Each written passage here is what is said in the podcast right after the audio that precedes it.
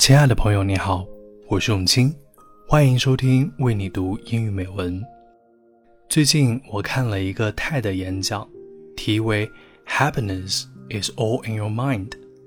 演讲嘉宾是一位修行的禅师格桑涅玛。这个演讲对我的幸福观影响深远，想要和你分享。愿我们都成为由内而外散发出幸福和快乐光芒的人。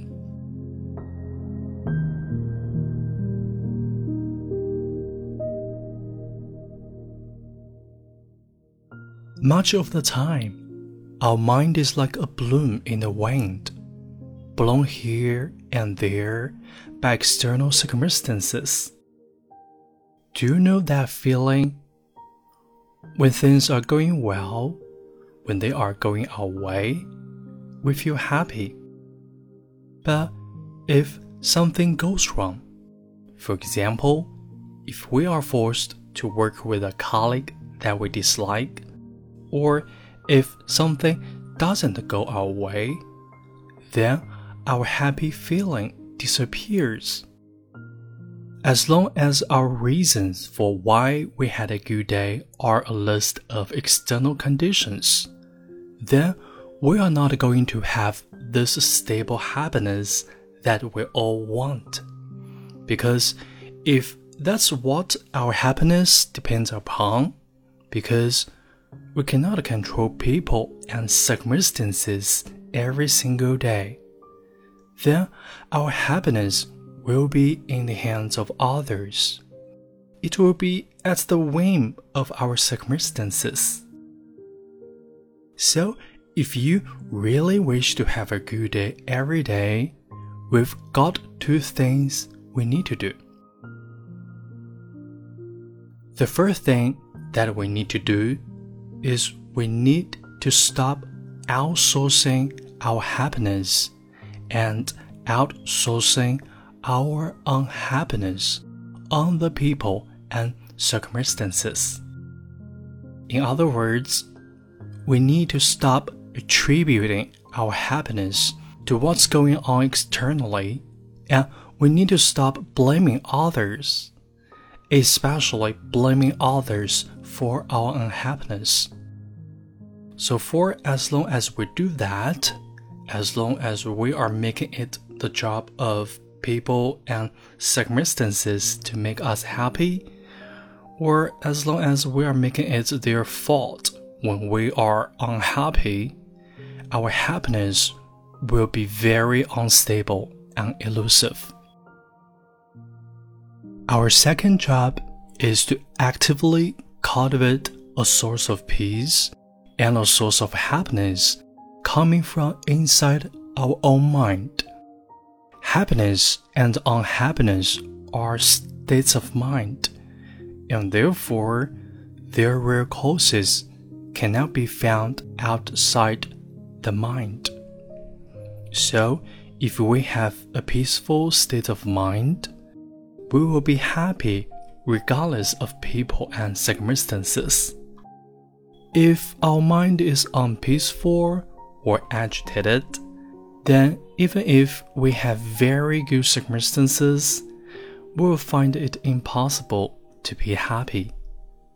So, in other words, it is not what is happening that is making us happy or unhappy. It is how we are responding to those things that determine whether we are happy or unhappy. It is what our state of mind is like that determines our happiness or unhappiness.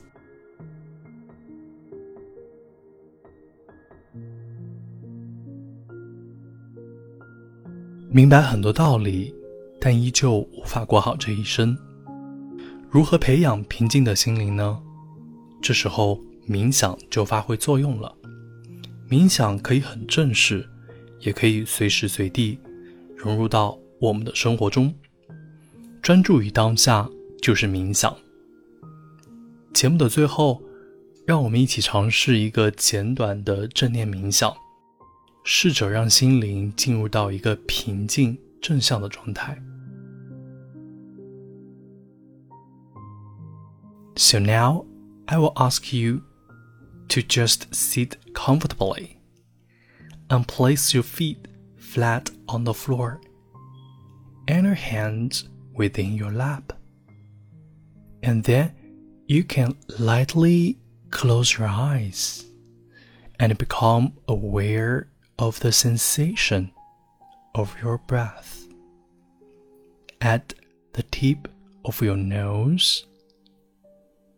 And as you breathe out, you can imagine you're breathing out any agitation, any mental busyness, any frustration or unhappiness in your life.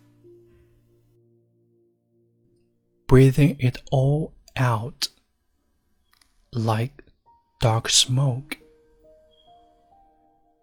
And as you breathe in, you can imagine and believe that you are breathing in a clear, bright light, which is a very nature of inner peace. And you can imagine that this clear, bright light fills your entire body and mind. And for few seconds, simply enjoy this inner peace coming from within.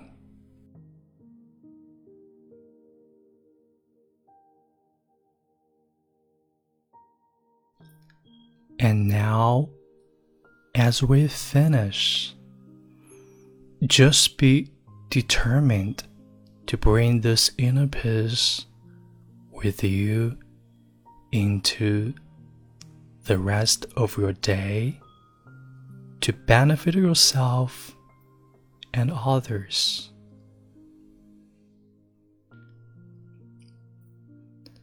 So now we rise from meditation.